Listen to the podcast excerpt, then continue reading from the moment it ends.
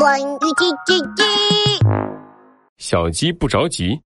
哦叽叽，哦叽叽，小鸡论语听一听。季文子三思而后行，子闻之曰：“再思可以。”季文子每件事考虑多次才行动。孔子说：“想两次也就可以了。”最近，森林都市接连发生鸡蛋失窃案，作案的就是偷蛋大盗大黄鸡。森林警察局的报警电话响了，小鸡墩墩拿起电话：“您好，这里是森林警察局。什么？你看见了偷蛋大盗大黄鸡？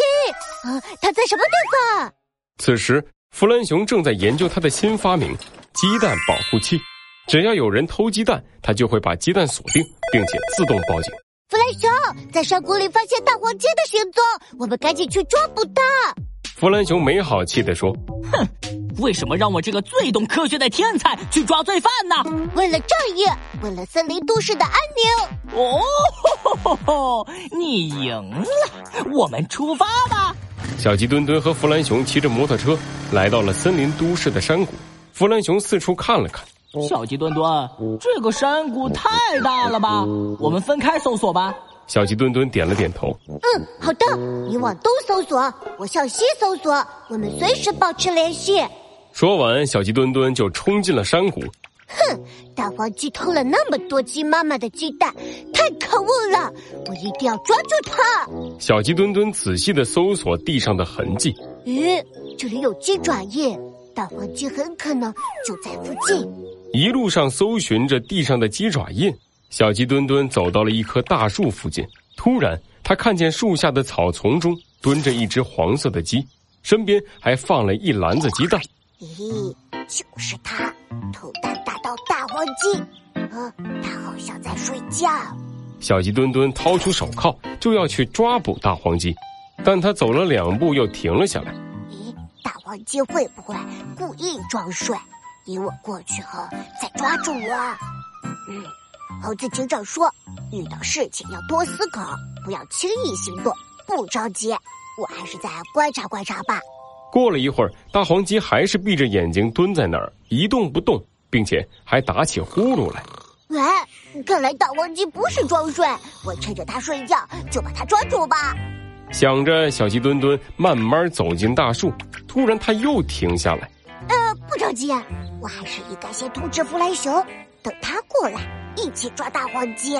于是，小鸡墩墩打开对讲机，呼叫弗兰熊，呼叫弗兰熊，万一发现大黄鸡，赶快过来！突然，大黄鸡咂巴咂巴嘴，一撅屁股，转了个方向。啊，不好！大黄鸡要跑！小鸡墩墩嗖的一下站了起来，迈开腿就要冲过去。黄鸡很狡猾，它是不是忘了陷阱？等我掉进去。小鸡墩墩的脑袋瓜飞速的转动着，想啊想，想啊想，没想到这时大黄鸡却真的醒了，伸了伸懒腰，大摇大摆的走了。不一会儿，弗兰熊飞快的跑了过来，拍了拍小鸡墩墩：“嗨，小鸡墩墩，你在想什么呢？大黄鸡呢？大黄鸡就在……哎，啊，怎么不见了？刚刚还在树底下睡觉的。”弗兰熊有些奇怪：“小鸡墩墩，到底怎么回事啊？”小鸡墩墩把刚才的情况向弗兰熊说了一遍。弗兰熊平常嘻嘻哈哈的，这时却有些严肃。小鸡墩墩，不要每件事都考虑很多次才行动，好不好？这种紧急的抓捕任务，想两次就可以了。小鸡墩墩满脸通红，让大黄鸡在自己眼皮子底下溜走了，真是太丢人了。嗯嗯嗯，我知道错了。小鸡墩墩惭愧的低下了头。突然，他看见树底下的那篮子鸡蛋。哎，这是什么？哦，吼吼吼吼！小鸡笨笨，你不会笨的连鸡蛋都不认识了吧？小鸡墩墩摆了摆手，摸着下巴，绕着大树走了两圈。哎，大黄鸡一定会回来，因为它走时忘记拿鸡蛋了。呃，我们就埋伏在这里，等它回来时抓捕它。没多久，大黄鸡真的回来取鸡蛋。被小鸡墩墩和弗兰熊当场抓获。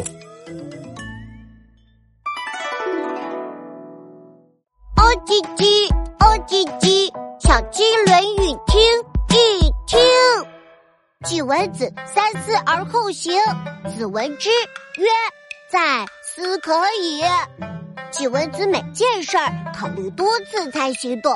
孔子说：“想两次也就可以啦。”小朋友们遇到问题要灵活应变，重要但不紧急的事情可以考虑多次，重要而紧急的事情想一两次就可以了，否则容易失去机会。